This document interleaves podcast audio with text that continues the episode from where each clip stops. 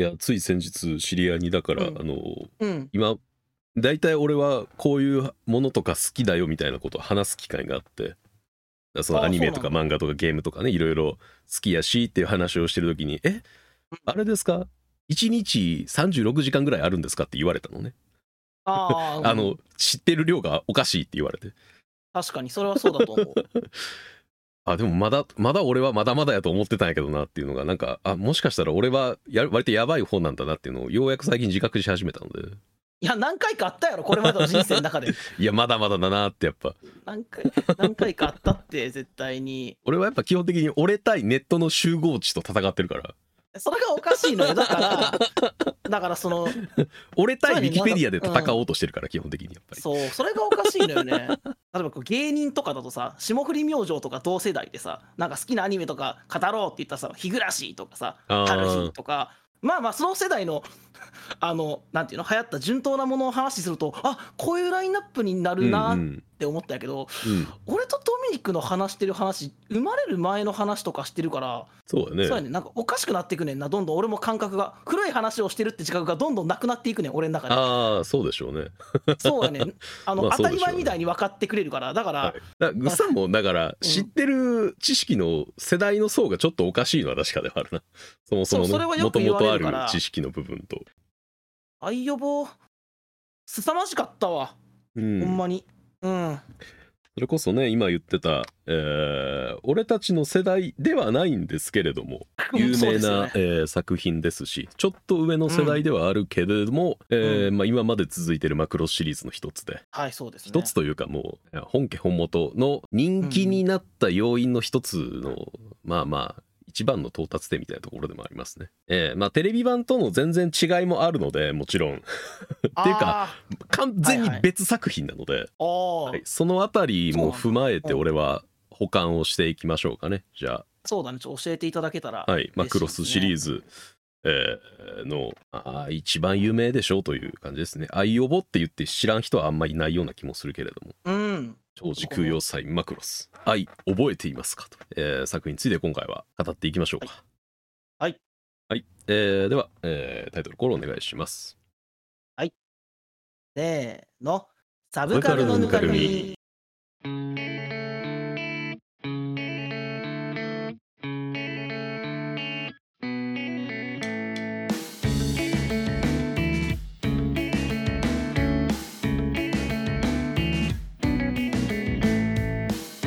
第97回超時空要塞マクロス愛覚えていますかを語る。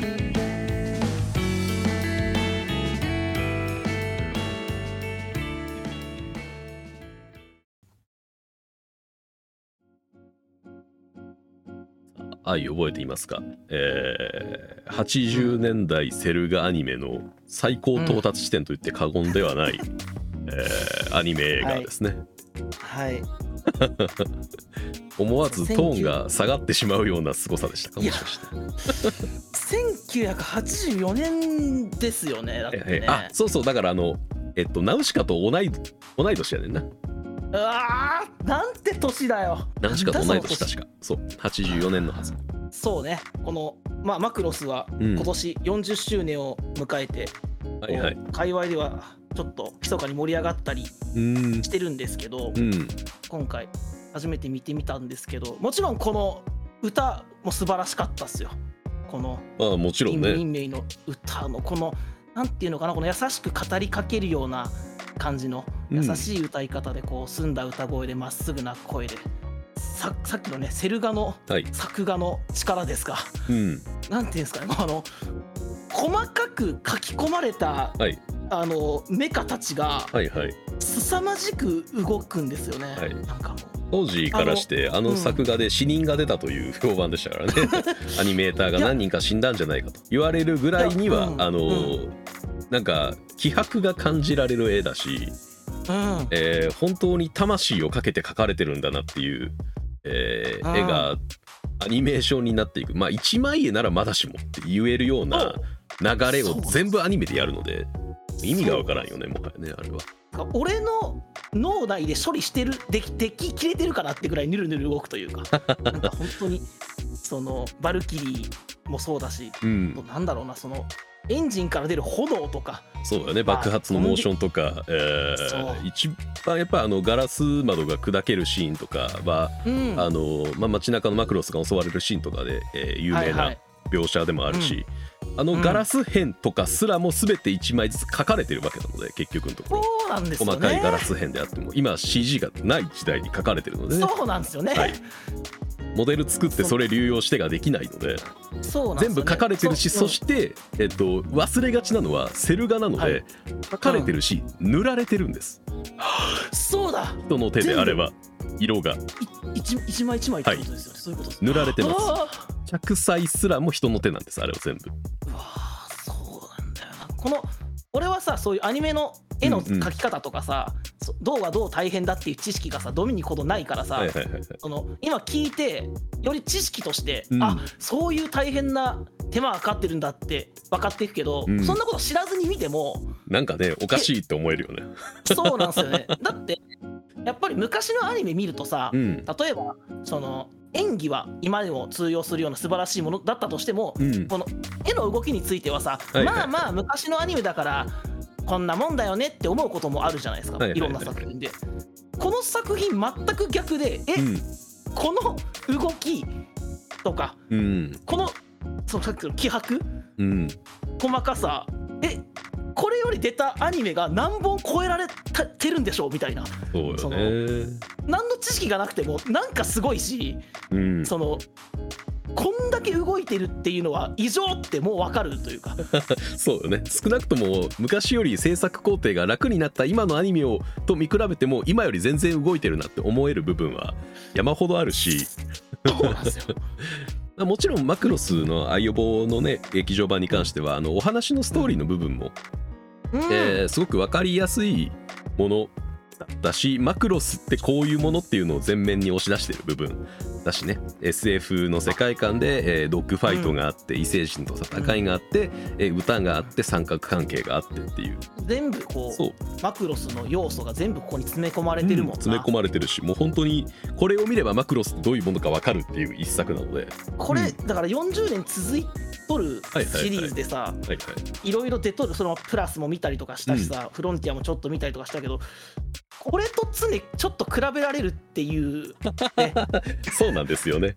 あのーここれにみんな魅了されて、マクロスって面白いよなって言って、うん。次もっといいの作ろうぜってなっていってる中に今いるんですよね、こうマクロスシリーズ。こ全部のタイトルが。れそう。これはでもちょっと超えられないよ。ってハードルがねあのーガンダムで言えば、うん、逆襲のシャアを見た時にグッさんは同じような感想を言ってたのを俺は覚えてるんやけど。ああでもそう分かる分かる。そう作画で感じた部分って、でもガンダムってガンダムシリーズとしてはあるけれども、うん。別の世界だったり全然歴史が違ったり監督が違ったり設定が違ったりっていうのがあるからあ、うん。別の世界のお話だしこういうテイストがあってもいいかなって思えるけどマクロスシリーズって完全に一つの同じ時系列の同じ世界線上にある作品群なのねだからつまり全部続編って言っていいってことだよね。全部続編って言っていいな。逃げ場がないっていう。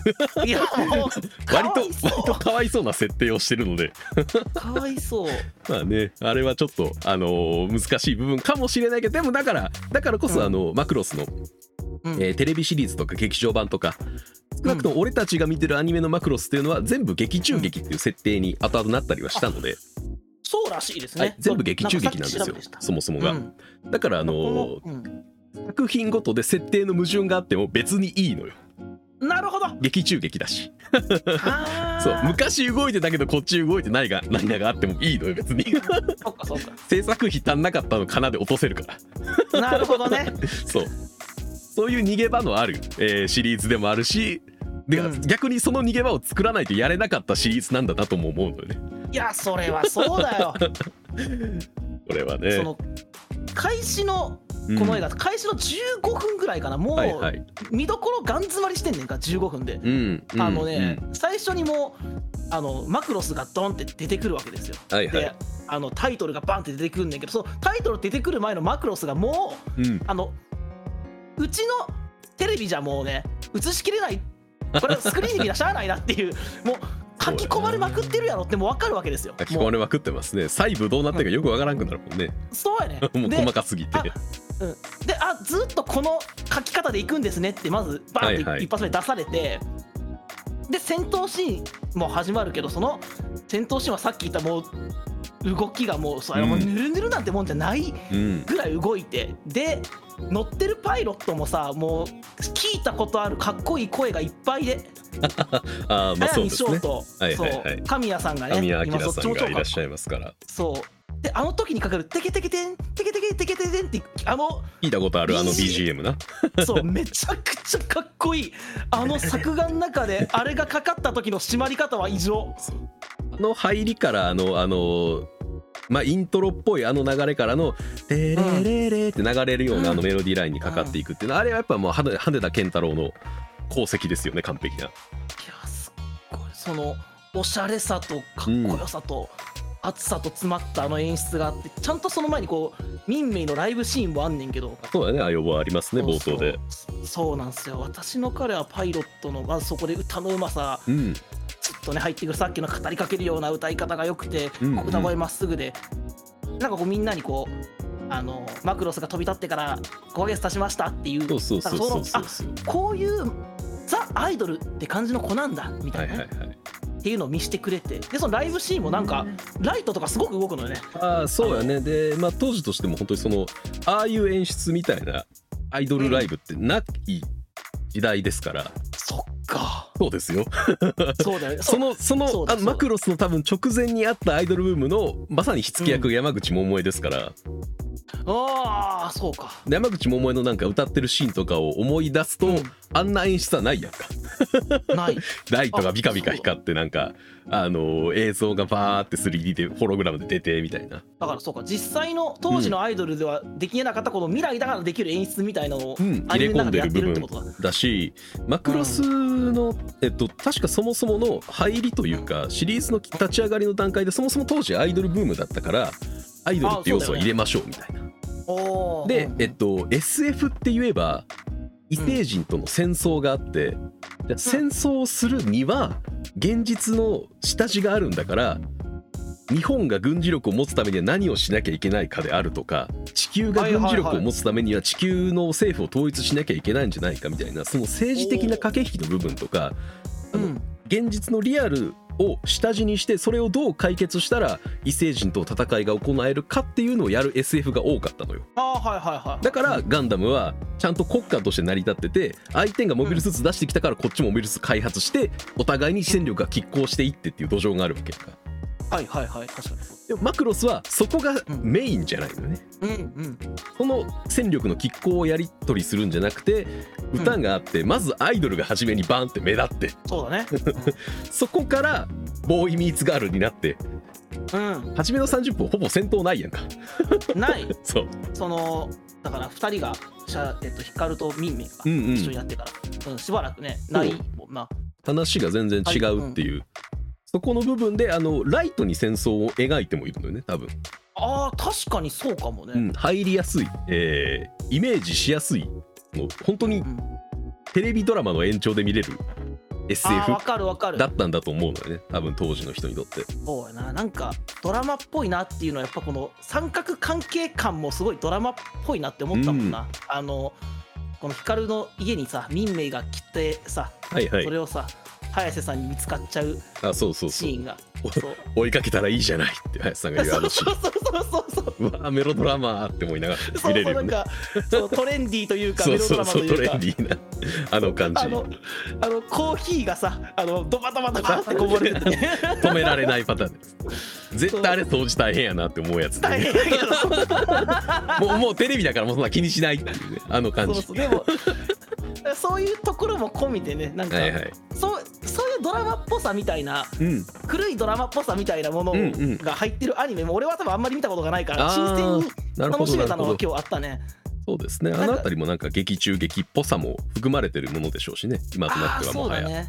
でこうやっぱ一人一人キャラのさ魅力はその時点でたっぷり描いてどっちもそのうん。民名も林さんもどっちもこう主人公と二人っきりの時間がたっぷりあってあそうですそのね中でそうそう、ねそのヒロインとしての魅力をバッチリ描いてうんこの時点で割れるで視聴者どっちが好きかもうね割れると思うわ。そうですいう中ねうわあっちゃううわあっちゃうどっち行くねんっていう主人公どっち行くねん追いかけるんか追いかけへんのかみたいなこのうんクッとこう胸がクッとなる感じ。普通にこうドラマはいとして普通に楽しんじゃったね。そうですね。まあヒロインがどちらになるのかっていうのも意外とそのリン民名っていうのがいてマクロスっていうのがあるんだなってことしか知らない人にとってはあうん。民名って負けヒロインなんだって多分衝撃かもしれないでね。俺今日初めて知ったよ。そう。あの負けヒロインなんです民名さんめちゃくちゃ人気出した、そう。はいやっぱ歌の方で追ってるから俺は。そうでしょうね「あの愛を覚えていますか?」という曲だったり、えーそう。私の彼はパイロットもマクロス F で歌われたりもしてるかそうなんすよ。らはい。だそれを歌ってるのは民名だから初代マクロスといえば民名やねん。でしょうね。そうそうそうそう。追いかけへんかった時。はい。え、ま、負けヒロインやん。嘘ってあま負けるんやっていうね。そうそうそうそうそこはね多分驚きでもあるでしょう。でちなみにこの「あの愛を覚えていますか?」とうん。テレビシリーズのマクロスはあの、全然キャラクターの設定がそもそも違ったりするんですねこれ実は。あそうなんだ。だから、その、うん。ファーストガンダムのテレビシリーズと劇場版みたいな感じじゃ全然ないんや。全然違うんです。あのほぼリメイクなんです「愛を覚えていますか?」っていうのはテレビシリーズの。えー、えーでテレビシリーズはそもそも民名は初めアイドルではないし、おえ一条光もえー、と別に、えーうん。軍人から始まってるわけでもないんですね。はい、で、えーっと民名は当時あのアニメディアの、えーとかでアニメージュとかかな。うん。あの、まあ、ヒロイン、えーその当時やってるアニメの、まあ、ヒロイン総選挙みたいな、まあ、今でもやってるけどうんうんあるやんかああいうので。で投票とかでねあの読者投票とかでやった中で、まあ、民名と早瀬ももちろんあの上位には来るんだけど嫌いなヒロインの1位に民名も選ばれたりするぐらいなんですね。あぐらいテレビシリーズのキャラクターとしてはわがままでえっとじゃじゃ馬ではあ扱いにくい女っていうイメージだキャラクターだったのね。ーなるほど。なるほど。あのさっきさうん。ちょっと林民名のことちょっと調べようと思ってさ、はいはいはい。林民名スペースって、うん。あのね Google で打ったらサジェストにクズって出てきたんで、はい。でい。やそんなことなかったけどなって思った、うん。俺はそうそういうことか。ギャップがめちゃくちゃあんのよ。テレビシリーズを見た人とアイアイオボだけ見てる人とで。アイオボでうん。民名はその努力家であのうん。なんでしょう。自分のことをもうなんとかが、あのアイドルとして頑張らなきゃいけないし光のことも思って、でも地球全体あのこの戦争のためを思って歌を歌うっていうなんかけなげな少女。けなげですよ、な描き方がされたけど、うん。原作全然そんなことじゃないみたい。あそうなの？な そんなことではないですね別にねっていうキャラクターなので。へーであのアイオボ見てからテレビシリーズ見るとまた発見があるアニメですね。なるほどね。うん。いや民名のことは俺だいぶ好きよ。今だって。もう負けヒロイン確定してでも歌うんやで。でその歌詞があの「愛覚えてますか?」の歌詞よね。振られた後にあの歌詞やで。はい。俺泣いちゃったよ見ながら。そう。もう一人ぼっちじゃないあなたがいるからやで。振られた後何やで。そうですよ。民名って、はい。ね泣けるありがとう話ですしって。思ってそう。そう。だからあのだからそれのその歌と、えーまあ、うん。民名の行動と、あの曲自体はずっとマクロスシリーズの世界で受け継がれていくので歌に乗せて、えー最終決戦に臨むっていうことをそもそもマクロス7とかでは民名アタックって言ったりとか。なるほどね、はい。そっかでマクロス7はまあマクロスの歴史を継いでそれをやってファイヤーボンバーというユニットがそれをやったから、マクロス F とかではあのースカル正体の、えー作戦行動の名前にプラネットダンスって名前を付けたりとか。そうだあの曲名になってんねんな。そうそうそう曲名を付突撃けたりとかねファイヤーボンバーとか。そうそう。隊長がファンっていう設定でそうこれはだからさっきの一個の世界だからできるっていう。とできることですよねやっぱり。そうそうだからねあのテレビシリーズとあの愛覚えていますから設定全然違ったりするのであー そうかそうキャラクターの設定もそうだしあのゼントラーディの設定も全然違うからな。言っとくけど。そうなん？あ全然違うよ。ちなみにそしてあの一番多分びっくりするのはうん「愛覚えていますか?」ってマクロスのうん。第1話からうん。26話7話かな？27話までの話なのよ。あれ途中？えっこと？まテレビシリーズのマクロスって28話から36話まであんのね。39話かはいはいはい。3クールのアニメなんですよ。うん。え2クール目で戦争終わるやんって思うけどテレビシリーズって戦後編があんのよ。え そう。ー、わワンクール戦後編やるってこと？そう。ちなみにこのワンクール戦後編やる理由がテレビ放送中に人気が出過ぎたからです。うわー。そんなはい。少年漫画みたいな理由なんやな。そうです。なんとか続けてくださいってこと、はいだから「あの愛覚えていますか?」で行われたゼントラーディ軍との戦争が終結してから2年後の話が続くんです。あ テレービシリーズでは。なんとか引き伸ばしたってことやそこはでも。うん。まあでもねその戦後編のがアニオボで全部削られたっていう言葉っていう話なんですけどね、あ 確かに。まあ、そんなに面白くない13話が続くんで。そうだよね。ね当然だからアニメが全部終わった後に作られてるからそれはそうか。そうなんですけど。全カットされてるから。全カットされてますね。はい。な。なかったことになってますけれどまあそうやな。この民名があれ歌った後超えるカタルシスは戦後にやってこうへんやろうなそれは。まあ出てこないですね、まあマクロスシリーズとしてのあの設定としてそのプロトカルチャーっていう戦士文明の存在があるとかはい、はい、そういうところを、あのー後ろに後付け後付けで付け足していった結果うん、うん。マクロスの世界っていうのは面白くなったんだけどねああそうか後付けの結果。後付けの結果なのよ。よテレビシリーズの13話残り13話プラス何するかっていうのはその戦士文明のプロトカルチャーという存在があってとかを膨らましてそれをじゃあ愛を覚えて愛を覚えていますかで総集編として、えーリメイクとして作る時にじゃあそれも入れて話こういう風に構成しようっていうのをやったのが愛を覚えていますかなので。だからマクロスは劇場版が本編って言われるのはそれが由来でもありますね。そうやねんな。そう。どのシリーズ見ても結局劇場版が一番面白かったりするので。それそうやねんな。なんか劇場版の方が面白い。でなんか作画もやっぱり劇場版の方がよっぽどこううん。気合が入ってるみたいなイメージがあって、ね。なんかそれもありますねそうそうこれいじられてたなんかあの好きなそれこそ好きなヒロインをうん。喋ろうみたいなバラエティ番組で、うん。千原誠二が林民名挙げてうん。めちゃくちゃ好きやったって言ったけどあの、うん。バッファロー五郎の竹若さんにでも4週間に1回ぐらいめっちゃブスやったでっていじられてたもんな。そうそうそう。テレビシリーズは作画崩壊もすっげえひどいんで、いやそうか やそうなんだね。めっちゃめっちゃなんか感動できるようなあめっちゃなんか恋愛的にも盛り上がるようなシーンやねんけどめっちゃブサイクみたいなシーン結構あるから。多分それのリベンジも込めてあんだけ熱が入ったんだと思うのよね劇場版は。そうかそうか、うんアニメーターの人も多分ね。なんやろなでもこのテレビシリーズでちょっとあーっていうのを劇場版塗り替えていくスタイルはうん。なんやろななんやろな伝統化してんのが伝統。40年経ったそうね。経った今でもうん。どうやらそうみたいだけど、伝統化しちゃってるっていうかもう川森さんがそういうスタンスになっちゃったみたいな感じはするけどねもう。そうなんでしょうね。劇場版を本編としてそうですね。えーまあね、マクロスのテレビシリーズがだから、あのマクロス世界で、えーテレビドラマとして放映されたもので。うんうんうん「まあ、愛覚えていますか?」マクロス世界の中で劇場版として放映されたものっていう設定だああからそうらしいね。そうそうだからまあまとめやすいっていうのはあるかもしれないけど。そうだな。なだから振り返ってみたらあの設定いらんかったなって思うところはいっぱいあるんでしょうねだからね。そう。ちょっとぱいあると思そうっか。そういうとこはちょっとこう何かおおらかというかおおらそうかなんでしょうななるほどね。あのそうそのデルタのさあの、はい。は劇場版とかも、はいはいはい。あのね見たりしたじゃないですか、ん。俺もドミニクも。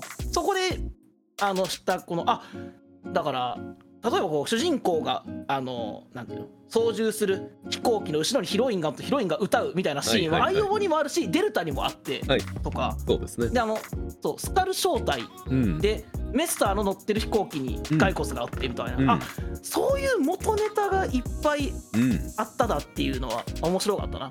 そうやね。シリーズのファンで最近のしか見てないっていう人はいるかもしれないけどね。これ見とくとああこの時からこれはあってどんどんこう受け継がれていってんだなっていうのがなんかそうそうそう。なんかだからいい部分をどんどん残していってそれをどんどん受け継いでいってってやってるのも一応マクロスシリーズの特徴でもあるような気がするね。フロンティアもだからそんなにちゃんとは見てないから他のシリーズもちょっとこう見たりなしてみたいなとか思ったりもしたけどでもうん。これが面白すぎるよな、っていう気持ち。あまあまあドラマチックにねすごく描かれるお話でもあるし、まあ、SF ものとしても見応えは結構あるし。あそうそう、えー、SF 要素ね。そう、うん、すごくあのー、本当にそのねマクロ世界ではプロトカルチャーって呼ばれる古代人がいていろんな宇宙のいろんな星で、えー、文明の遺産を残していてそのプロトカルチャーを全ての異星人が先祖に持ってるっていう設定はすごくやっぱり SF 的には面白い設定だし、それが愛覚えていますか、特にねやっぱり響いてくるポイントですから。そのうちの1個今回の敵になってる種族に関しては男と女がこう、全くこう、相対してね敵対する存在として。そうですね。ゼントラーディとメルトランディとして。そうそう。それがなんかもうあ面白い設定だなというか、うん、もうなんか考えられへんやん。我々の文化圏からしたらそんなんというか。我々の生き方というかさ、うんうん、あ全然そういう俺たちない発想の生き物をというか人を、うん、というか異星人を生んだんやなこの作品はって思ったよねだからキスしただけでそんなびっくりしてたんやみたいな。そうそう。そうですね。とっつきやすい。あまあ男女の違いなんて一番人間が分かりやすい違いなわけで、えー、それを設定として載せた時にで男女が交わらない世界観のゼントラーディとメルトラーディだから文化っていうものを持たないっていう、ね、えー、バックボーンになってしまってだからデカルチャーなわけですよね。うん、なんとなんということまあオーマイゴッドみたいなことですよ。あれは。感嘆符ですから、デカルチャーっていうのは、だからあのー、さっき言ったマクロスの、えー、テレビシリーズの、えー、戦後編とかではあの、うん、もうゼントラーディとメルトランディを、まあ、マイクローン化して人間と同じサイズになって、えー、地球にえー、住んだりとかマクロスに住んだりとかして、あのー、普通の生活を送っている中で、まあ、もちろんゼントランディメルトランディもまあキスしたりとかそういうシーンがある時にあの部下たちがこうやって近づいてきて「うん、あすすいません文化をされているところ申し訳ないんですか」って言ったりするもうこの文化はこれからがいいところなのにって言って文化の続きはまた帰ってからにするぞって言ってこういうことを次のシーンに行ったりとか。なんかやっぱりそうなかなかあの表現というかねやっぱりその全然知らなかったものを知ってじゃあそれをどういうふうに受け止めていって受容していくのかみたいなところとかも描かれ方はちゃんとしてるので見応えはやっぱありますよね。ゼントラーディがさ文化ってものを知らないからさ、うん、その歌っていうのは何だって言った時にさ歌は男と女を引きつけるものらしいみたいなことを言うのがさ、はいはい、わあおしゃれな表現だなこの文化を、だからそれをこうなんていうのかなこう洒落た地球人が言うんじゃなくて文化を知らないゼントラーディたちが本当に思ったこととして言ってるっていうのが、うん、なんか粋でおしゃれなセリフだなって思って俺は心に残ったしそう,、うん、そうね。そういうふうに受け継がれてるものだったっていうところと。で予防のやっぱ愛覚えていますかというあの曲、うん、が結局なんであんなにその民命アタックが可能になるほどゼントラーディたちを揺るがしたかっていうのがただただプロトカルチャーの流行歌だったっていうオチもすごく好きなところやね。あれわかるわ。うん。何だったのって言って最後にねただの流行歌よっていうねおしゃれおしゃれだなっていうふうに思った、う。ん、流行歌ってまさしく文化そのものやんか。そうやなほんまや。その時代の特色も表してるし言葉だったりもそうだし、メロディーラインだったりもそうだし。そうだ、ね、流行ってもの自体がやっぱりそもそも文化がないと起こりえないものだからこのただの流行歌が40年歌い継がれてるんやなって思うとジンとくるな。マクロシリーズのヒロインたちはみんな歌う曲になりましたから。うん。だからそのこのマクロスの世界の中でこの歌がどうやってできるかもさ、うん、この映画で明らかになるやんか。そうやね。あそうやって生まれたんだっていうその当たり前のように聴いてた曲が劇中でどういう設定なのかっていうのをこう見たことによってなんかよりこうこの歌の深みみたいなものが自分の中で増したような気もして、うん。うん、より好きになった気もするし。マクロス F とかデルタを先に見てる人にとってはなんか種明かしみたいな、えー、映画に思えるかもしれないね。設定の種明かしとか。えー、かる、まあ、マクロスセブンとかやったらねそれこそあのマクシミリアン・ジーナスの娘があの、まあ、ヒロインというかバンドメンバーとして出てくるので、なんか俺先にさこの「愛用の前にさプラスをさドミニクと見たりしててさプラス見た時にこう、はい、またおしゃれな感じやなって思ったけ。どセリフのやり取りとか、うん、なんか、うん、それはやっぱこう俺はあのビバップの監督が作ってるから、うん、あの同じ監督が作ってはるからさ。なんかその監督の色でおしゃれなのかなって思ってたけど「うん、愛覚えてますか?」見てさっきの「ただの流行歌よ」とか、うん、そのさっきのさ文化のをしてるところみたいなやり取りとか聞くとそもそもおしゃれな要素があるコンテンツなんだっていうのが分かった気がするね。うーんまあそうかもしれないね。うん、んおしゃれな要素そうね難しいね。まあ時代はあるのかもしれないねシンプルにね。ああ、そうね。ーやっぱりこういう周り持った口調とか、えーうん。セリフ回しとかってそれこそ流行に乗るものだし、ああ確かにね。うん、でねそれこそさっき言った三角関係の場面で林さんが来て追いかければいいじゃないなんて今言えないやんかドラマで多う分、ん確かに。き気取りすぎててちょっと臭いなって思えちゃうセリフなわけやんか。思っちゃう思っちゃう。2022年では。うん。つまりそれは文化がちょっと変容してるわけよね。だから80年代と比べて。当時だったからこそ自然にあのそういうシーンだっていうのが受け入れられた部分かもしれないだろうし。そうだね。なんかそうかこの文化っていうものが一つテーマの作品でうん。この当時の文化が伺えるっていうことだよね、という部分もあるような気がするよね。演技一つとっても、うん。そのなんかアイドル像というかそうね。そうそうそう。く黒髪で清楚な感じでさ、そうそう。ふわっとしたプリーツスカート履いてみたいな。あそうそうそう。なんかそれもやっぱ今出てきたらやっぱ昔のパロディの服やん。それはもう、当時の文化をうん。なんか見てる感じ、うん。アイオボで、うん、その当時のアイドルブームの中のアイドルはこんな感じみたいな。うん。そう考えるといろいろとまあ年代を経るに、えーつい至ってどんどんとシリーズとしてはいろんな挑戦をしているものでもあるっていうことなんでしょうね、えー歌姫が2人に増えたりとかもそうだし。そうね。うん男性が歌姫やってみたりとかもそうでしょうし、ま あそうだよね。歌姫っていうかあれはバサラっていう存在からもう何とも言えないんだけど、アイドルユニットにしてみたりとかももちろんそうですよね。それこそアイドルの数が増えていったわけですから。確かに時代を経るにね。だってうん。デルタで、え5人ユニットになったのも一つあるでしょうからねそれは。うんうんうん。文化の変化に応じてマクロスも変わっていってみたいな感じだよね。変わってると思いますよでもやっぱりあのメカ好きとしてはやっぱりバルキリーのあのコンセプトっていうのは昔から変わってなくてやっぱ好きですね。あー確かに、ええ。あれはバトロイドとガウォークとあの形態3形態を行き来するあの戦闘っていうのはそうあれ3常に形態やねんな。見応えがあるしそうそう。そうそのさっき言ったたくさん動く中でさらっと変形したりするんだよね。それがまたかっこいいのよね、そうだからあのマクロスの世界でバルキリー、あの操縦できるやつらってマジでエリートなのよねああ、うん。そういう立ち位置なんや。ちゃんと技量がないとあれできないし。うんうんうん。それを使い分けなきゃいけないから本当にあの優秀な人間しかパイロットにはなれないはずですね、あ飛行機とうん。ロボットとその間みたいなのがあるっはいてことガウォークがありますね。ラウォークっていうガウォーク形態あの飛行機に足生えたみたいな、ね、そうそうあ下半身だけをバトロイド形態に変形させたものです。ねああなるほどね、はい。でそれぞれの利点があるわけですね。そうガウォークにすればあの足2本足が下にできるわけだから足を動かすだけでブーストの場所が変わるやんか。ブースターがあの水力を得られる場所が変わるやん。うん。だからあのバルキリーで飛行機の形態でバーって飛んでるってわけはつまり後ろ側に、えー絶対にブースターが水力を出してる状態なわけではいそうじゃあガウォークにするんだったら足がブランってなるわけやからうん。あのブランってなった状態であのブースト爆破させたら上に垂直にバンって上がることできるわけやんか。ああなるほど。そう。それはバルキリーの状態だったらいちいちこう機種を上げないとできないことだけどあー。それをせずに足の動きだけで方向を変えられるのでガウォークだったら。つまり。ああ、うん。ちゃんとそのしっかりした利点がある利点がある利点がある。であの急ブレーキもかけやすいやんか足を前に向けたらそれで逆噴射になるわけだから。おおそうか、うん。なるほど。あの実際に劇中でも、えっと、そういうシーンはあるはずだしね、バルキリーでドッグファイトしてて後ろに敵がついててっていうのでガウォークで足だけバンって出して逆噴射で相手に追い越させて、えー逆に撃つっていうような。ああるある、はい。なるほど。そういうシーンもありますから。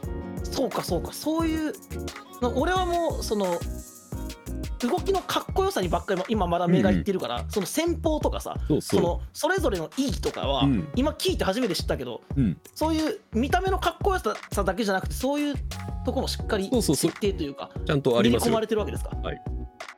でもちろんバトロイドねあのロボット形態になるってことはつまりゼントラーディとかと同じサイズになれるんですね。そう。でゼントラーディって、まあ、つまり巨人なわけだからうん。両手足があるわけですよはい。普通のメカって掴まれたら終わりやんか。そうよね。はい、じゃあ腕がああるのとない方やったら腕があるやつと戦うのどっちが有利ある方が有利ですよね。じゃあバトロイドになった方がと利点はあるよね。な。るほどね、はい、両手が開くんだったら武器も持てるし武器がなくなったとしても最終的に殴れるやんか。そうやね、うん。利点しかないよね。おお合理的ではあるんですよね多分あれは。あの世界において。なるほどな。そうかなるほど。敵が巨人型だからっていう、なるほどな。あくまでゼントラーディとかが操縦してるメカはパワードスーツなんでほぼ。うんうん。着込んでる感じだから。宇宙服にあの武装がついてるものを着込んで戦ってるようなものなので。うんうんうん。あなるほど。なんかこういろんなロボット見てってさ、まあ、うん。前パシフィックリムでも喋ったけど、はいはい。二足歩行である必要はないしでみたいに言ったけどそう、うんこの世界ではちゃんとそのする意義があるあるある。ようになってるんだよね。全然あるよ。はあなるほどな。聞けば聞くほどしっかり作られてるうんねん。な、かと思えば劇中劇だよって言って緩くしてるところもある。あそうそうそう緩めてるところもありますしう。ね SF ファンと、えーメカファンと、ん。えーアニメファンと、うん、えーまあ、全員全部の心をつかむのはまあ必然というか、ですよね、うん。どの方向から見ても楽しめるっていうものなのはまさにっていう感じなんじゃないですかね。やっぱマクロスは。でこのやっぱ民名のさ声してたうん。飯島まりさんが本当元祖アイドル声優みたいな言われてるっていう。だから今当たり前の声優が顔出ししてステージで歌ってみたいなの。の、はいはいはい。そうみたいなことやから。そう確かねキャラソンとしてもだからほぼほぼ初めてぐらいなんじゃない？違ったっけ？マジで？キャラキャラクターソングっていうだからあのややん演者さんの名前で歌うんじゃなくて林民名飯島まりで歌うっていうのが多分初めてぐらいなんじゃないかな。マジで？多分。カッコ付きで声優さんの名前が載るみたいなあの感じね。いやそう。あれが多大すぎるって後に及ぼした影響がここに関してはもう、うん、マクロスはだから本当に文文化を残してるんですよ。マクロスという文化を オタク文化の中でね完全に。だってこの人がおらんくてマクロスなかったらな、それこそ今みたいな俺が推してる安野さんみたいな人もおらんかもしれない ああまあそうでしょうね。声優さんが普通に歌ってみたいなことも。うん。なかったかもしれないかもしれないねもしかしたら。この作品がヒットうん。して、で多分飯島さんとともに人気にななられてっていうのが当時あって、そういうのがあったからこそそういう形態が今でも残ってて。うん。いや文化残してるやん本当に、残してますね本当にね。全オタクがだってさ女性声優ファンの全オタクがその恩恵を受けていると言ってもいいよねも そうね。足向けて寝られない作品ですね本当に。偉大な作品ですよ。大事やな。それを今見ても面白いっていうのがすごい。なうん。これはなんかご先祖様的な作品だから見とけっていうんじゃなくて面白いから見よう見ようねって言いたいもんね。ああそうやね。教養とかそんなんじゃなくてっていう。楽しめる2時間として見たらって言いたい。あ本当にそう。なんか、ね。マクロスファンなら見とけとかでもなくていや、うん。マジですごいから見てって言いたいやつ、うん。そのアニメーションとしてすごいって何の知識がない俺でも分かったから多分みんなすごいと思う。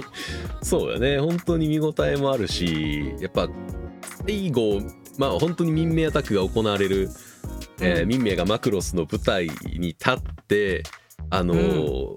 この民名の横顔を映しながらうん。天井の光がビームとかが飛び交ってるところでこう振りをつけながら歌っているところのその民名の顔もあの近くで起こってる爆発の閃光とかで光ったりこう暗くなったりっていうのを繰り返すあのシーンは本当に見応えがあるので。いやあるな最高の、民名の歌がかかって、うん。さっきの作だも物語のクライマックスがやってきててでこのタイトルあの映画と同じタイトルの曲がかかってそれをヒロインが歌う、うん。その前ね歌ってほしいっていうくだりもちゃんとあってその歌うこと自体がもう熱いけどその中でうん。行われる絵力のある戦闘っていうもうだからもうせクライマックスに魅力がもう全部詰まってたりもするしね。最初最初にも詰まってるんやけどそれよりすごいのがクライマックスに待ってるというかさうんうん。ここはもう聞き応えも見応えもあるし主人公もかっこいいしかっこいいというかなんかうんあ一条くん活躍するし、うん。まあまあ一条くんはね。まあマクロスの主人公はあのポジションっていうのはあれあの人から始まってるわけですから。あそうね。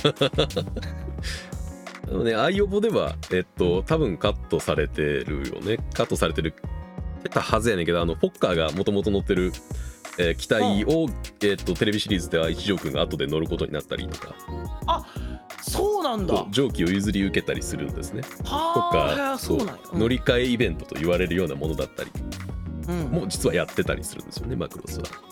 それもデルタにあるもんねだってね、やってますねデルタも。あー。このデルタで言ってたここ熱いよねのところとかも、だから結局この初代から来てるってことやもんな。そうね流れはやっぱりあるものですね。で初代からずっと、ロイ・フォッカーほんでかっこいいしな。あのなんかマクロスうん、えっ、とパイロット総選挙みたいなのあったらしくて1位ロイ・フォッカーやったらしいしな。あーはははは。あまあ納得の1位ですよね。うん、うん、かっこいいわ男らしくてこう先輩感みたいなのもあって、うん、そうねロイ・フォッカーがだから乗ってるバルキリーのうんフィギュアだかプラモだかもうんうん。めちゃくちゃ人気で、うんうんうん、多分すぐ売り切れるかなんかになったんちゃうかな、うん。ちょっとうん前に出て、うん、な納得した。こんだけかっこよかったらそらあのバルキリーも売れるわって思った、うん。最近そのやっぱロボット俺がちょっと好きになってるから、やっぱそのパイロット好きになったら機体も好きになるよねっていうさ、うん。うん、で多分現行で売られてるバルキリーのプラモとかはちゃんと、えっと、ファイターとガオークとバトロイド全部変形できるようになってるはずだしね。そうか、うん。なるほどな。そう考えるとなんか、うん。遊んで楽しい。あそうですよ。本当にあの分度として楽しいプラモ。だよね。絶対楽しいよな。やっぱこうまあそのそうじゃないものもあるけどやっぱりあのガンプラとかはさこの完成形を1個作ってそのポーズ取らして飾っとくイメージだけど、なんかマクロスはやっぱ変形する分うん。あ遊んで楽しいっていうあね。おもちゃとしても楽しいんやろうな。まあそうでしょうね、まあ、飛行機のプラモはそもそもやっぱ昔から人気があるものですし。あ確かにそううか、ん。ミリタリーファンとかもねそうそうそう。戦闘機のファンとかね。うんそうかそうかそういう人にもちょっと刺さったりする。わメカ好きに刺さるからそりゃそうか。そうねみたいですよ。まだ俺はあの戦闘機は正直あんまり詳しくないので。あのまだパッと見でこれが F 型、S 型とかは言えないんですけどあの、ん。見る人が見たら本当に一目でわかるらしいからねマクロスの。あのバルキリーとかは。え飛んでるえ姿見て武装見るだけでああこれ S 型やしねって言える、えー人はやっぱ多いですよね。多分。ああやっぱメカのファンも多いわけですね、うん。なんかそのロボットアニメ、うん。まあ、そうやな。軽やかな動きをするやん。さっきの変形しながら。あなんか。あはいはいはいあそのね。と飛んで飛びながら変形して。うんくるっと回ったりとかね。そうそうそうそう。がかっこいいなっていう。そんだけないけど俺久しぶりに今あの小学生並みの感想っていうかあの言葉が今 思い浮かんだわ俺なんかコナミ感すげえ。いや。いや重厚感あるどっしりしたロボットもかっこいいけど、はいはいはいそういう軽やかなロボットもこれまたかっこいいものだなっていうのをそうですね。マクロスの今回見てなんか分かった気がしたよね。うん。リアルロボットの良さですよね。だからこれも。ああそうだね。うん、そうねだからバルキリー隊の戦い方あのバルキリーの戦い方っていうのもシリーズを、あの進んでいくとやっぱりどんどんいろいろ変わっていくのも面白いところですよね。ああそうか。あ予防だったらやっぱりちゃんとドッグファイトベースで、えー進んでいったりするところが、えーまあ、プラスだったらピンポイントバリアパンチか、あれができたりして、えーバトロイドである理由っていうのがより強く強調されるようになったりとか、はいはいはいはい。えーまあ、セブンは、まあ、サウンドブースターをつけて、まあ、曲を垂れ流すバルキリーになりますけれども。まあ一応公式の設定の中ではパイロットとして一番強いのはマックスマクシミリアン・ジーナスのはずやねんけど、あやっぱそうらしいな、うん天才そうそうマクシミリアン・ジーナスのはずですがバサラの操縦技術も頭おかしいのでそう。ギターであの 操縦桿を操作するのであの人は。それもよくわからんもんなどういうことかなギターのあのヘッドの部分とかでこう操縦桿を倒したり起こしたりして 操縦すんねん。それはいいのか？なギギターにギターにとっていいのかと思っちゃうなんかうまくできるんでしょうねそれがね。なるほどねで F とかやったらあのあれ名前忘れちゃった。あのショタっぽい子いるやんか。誰やったっけ？ガル正体の。ミハエルやったっけ、うん。あのドローン使ってね電子戦装備してるようなバルキリーがいたりとか、うんえーいろいろ違いがあったりするのでそのあたりのメカの変遷を追っていくのも俺は面白いなと思えるポイントですね。あやっぱだからねそう。意外とだからこうやっぱファンからしたら要求が多いってなるんだろうなと思うよね。なるほど。メカも見せてほしいし曲もいい曲流してほしいし恋愛模様もちゃんと見せてほしいしで SF 要素もしっかりやってもらいたいにどんどんなってきちゃってる部分もある気はするよね。アイオボが完璧にそれを丸く収めちゃったから余計に。そうやねんないややってくれるもんでしょって思って見ちゃうっていうのはあるかもしれないね。だからあの一番初めにアイオボを見てマクロスに入る人が一番ハードル上がってると思う。いやだと思う。うん。そう。F とか7とかデルタとか見た後にアイオボ見るとかなんかあマクロスってやっぱすげえんだなって思える一番の道のりな気がするね。めちゃくちゃそう思った、うん。あのだからマクロスプラスからアイオボってちょうど10年離れてんねんけど、はいはいはいだから俺プラス見てもうプラスもすとてつもない作画やん、はいはいはい。そうですね。もう板のサーカスってう。ん。いう、であのえーっとプラスの劇場版にはさいはい。伝説の5秒って言われてる、ありますね。ゴーストを追いかける時のあのシーンで。そうそうそうそう、はい。だから5秒で116枚セリフが書かれてるみたいなすごいもう枚数書かれてる。そんなん見た後に、うん。10年前の作品見て、うん。いやー超えられいやまあさすがにちょっと劣るかぐらいで見たらえ？アイアイオボの方が上かもしれないって思うぐらいだったからうね、ん。そう。あんだけ作画力意味わからんと思ったプラスを見て なお全然見劣ら見劣らせないアイオボ、うん。乗り越えてくるぐらいのねパワーがあるし。そうなんですよね。でそうなんそこだからそこにはアイドルうんヒロインの可愛さ曲のさっきのね全部、全部詰まりすぎてんのよね。だからやプラスは違う路線に行ってアイドルはさだからねねバーチャルアイドルの方に行って、うん、全然違うら音楽にしてっていう、だからアイオボをと全く同じにしちゃうとうん。多分超えられないのでちゃう要素をちょっとずつ入れていったりうん。することで変化していったりもあるやん、そうでしょうね。プラスはだからアイオボはやっぱりそうねヒロイン2人に主人公っていうさ三角関係だったのがプラスでは男性2人にヒロイン1人になったりとかさ、で全然違うけど、まあ、こういうマクロスもありだなみたいなものになったけど、これ全部やってはいやアイオボ見た後はちょっとな。そう。だからこそでもやっぱ今40年ねマクロスシリーズが続いてるけれど、やっぱりアイオボっていいよなってずっと言い続けてる人がいる理由も分かったと思うし。分かった。仕方ないこれは、でしょ？いくらでも言ってください、言えるでしょ？えーあいつまで言っとんねんって思ってしまったかもしれない俺見てなかったらこれ。ああね。いやもう40年前のマクロスをなんかいまだにありがたがっていやありがたがるってっていうね。ありがたいこれは。ありがたいよっていう。あの映画館でリバイバル上映するなら俺見に行くからなこれ絶対。絶対見た方がいいレベルだと思いますよね劇場のスクリーンで。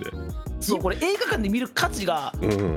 なんか今 4DX とかでやってほしいよねそう考えるとね。いやーもうめちゃくちゃ面白そう。ためちゃくちゃ面白そうなね 4DX になる気がする。映画館の音響でうん。あの歌とうん。あの歌聴いてあの劇伴聴いてうん。細部まででっかいスクリーンで動きからはい。メカの細かい書き込みから見られてはい。いやー大人料金払う価値ありでしょって感じやもんこれは。そうよなうんな。なんだかんだこうだから口当たりとしてはライトな物語だから何回でも見れるなって思える要素でもあるんだよね多分。あわかる。なんか、うん。めちゃくちゃしんどいここうわちょっときついってわけじゃないもんな、うん。ちょっとこうさっきの胸がキュッてなるとこはあるけどちょうどいいうんうん。キュッと加減、そうそう、うん。娯楽作品としての完成度もやっぱ高い部分でしょうから。やっ高い。違いない。ぱまあ「アイオボ」ってのは本当に名作なんだなっていうのがよくわかるでしょうし。うんじゃあよくこのテレビシリーズから「アイオボ」ができたなっていうのを考えるためにも テレビシリーズを見てもらいたいですけどね俺は。すげえ言われようだわ30何話のあたりのくだりとかマジでいらんからな。ほんまに。って俺はね俺は思ったりしたから。個人個人の感想です個よね 人的にはこね。そう。うんうん。323話あたりの何やねんこいつらっていうあの感じとかね。あもう何もなかったもんねああいう応募は。いやよくできてたなと思って。当時見たの思いましたけどね、なんかそのうん、安野界隈で安野さん界隈でさ生きてるオタクはやっぱりマクロスの昔からのマクロスのファンの方ともよく会うのよ、まあもちろんいらっしゃるでしょうよそら。そうそう。昔からずっとマクロスが好きでその延長線上でデルタも見たし、はいワルキューレのことも推してますよっていう人がいて、うん。まあ俺はどっちかっていうとまあ安野さん個人のファンであってマクロスシリーズのファンっていうわけではどっちかでないなって思ったんやけど、もう分かった。これはあこれ見た人がこれから派生した作品ならずっとおおっていう熱があるのもう分かった、わかるでしょ。うで,、まあ、ですぐに会って喋りたいこの話今。そうやね。最近「アイオボを見たんですけど」って言いたい、あの年上のあうん。仲のいい人たちに言いたい、いやー本当にね宝物みたいな映画なので。いやーいい表現その通り。うん。普通でも本当にねあの引退したアイドルみたいに。うん輝かしい思い出とともに残ってる、えー作品だと思うので。いい例え。素晴らしい。うん。いいね。あのおじさんが愛をぼってすげえんだぞって言っててもあんまり蔑まないで言ってあげてほしい。うん。そして見てほしい。そうですね。ほんまにいいもんなんだっていうのが見たらわかると思うから。生まれてこないもん今後。これこれと同じものは。あそうですね。少なくとももうセル画に戻ることはないので絶対。ないしね、うん。うん、でほん2時間この熱の作品をっていうのももうないしもう作れない気はするので、本当の意味で大パーツになりましたのでこれもこれで。これを見るしかないから。なそうですね。似たものも上げにくいしここまでクオリティ高いと、ここから供給するしかないものになりましたので、はい、えーまあ、ここスタートだとちょっとハードルが上がるので、えーテレビシリーズを見てああ作が崩れてんなって思ってから「愛用を見るとこれは当時テレビシリーズを追いかけて愛用を見た人ってめちゃくちゃ感動したんだろうなっていう感覚も、えーね。拾えると思うので、追体験で、うん、できると思うので、まあ、いろんな入り口からでもねいいですから。いろいろ入り口はあるのでね、えーそうねマクロスの入り口はいっぱいあるので、うん、本当に。ぜひ愛キャラ用にまで届いてほしいですね。新しく入る人に。はい、というところで、えー本日のドラソイはマクロス「愛覚えていますか?」でした。う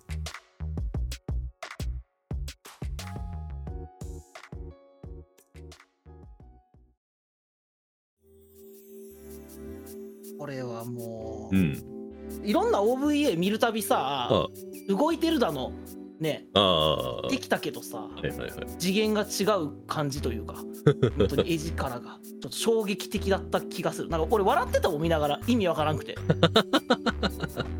え 何ね。何これ？みたいな。本当うん。本当に笑ってた。なんかよくわからなすぎてその。僕さあのゲッター見た後やから分かると思うけどうん。ゲッターって黒塗りでごまかしてるところ結構あったでしょ？あ俺その話もしょそうやねそうやねマクロスほぼごまかしてないんですよね。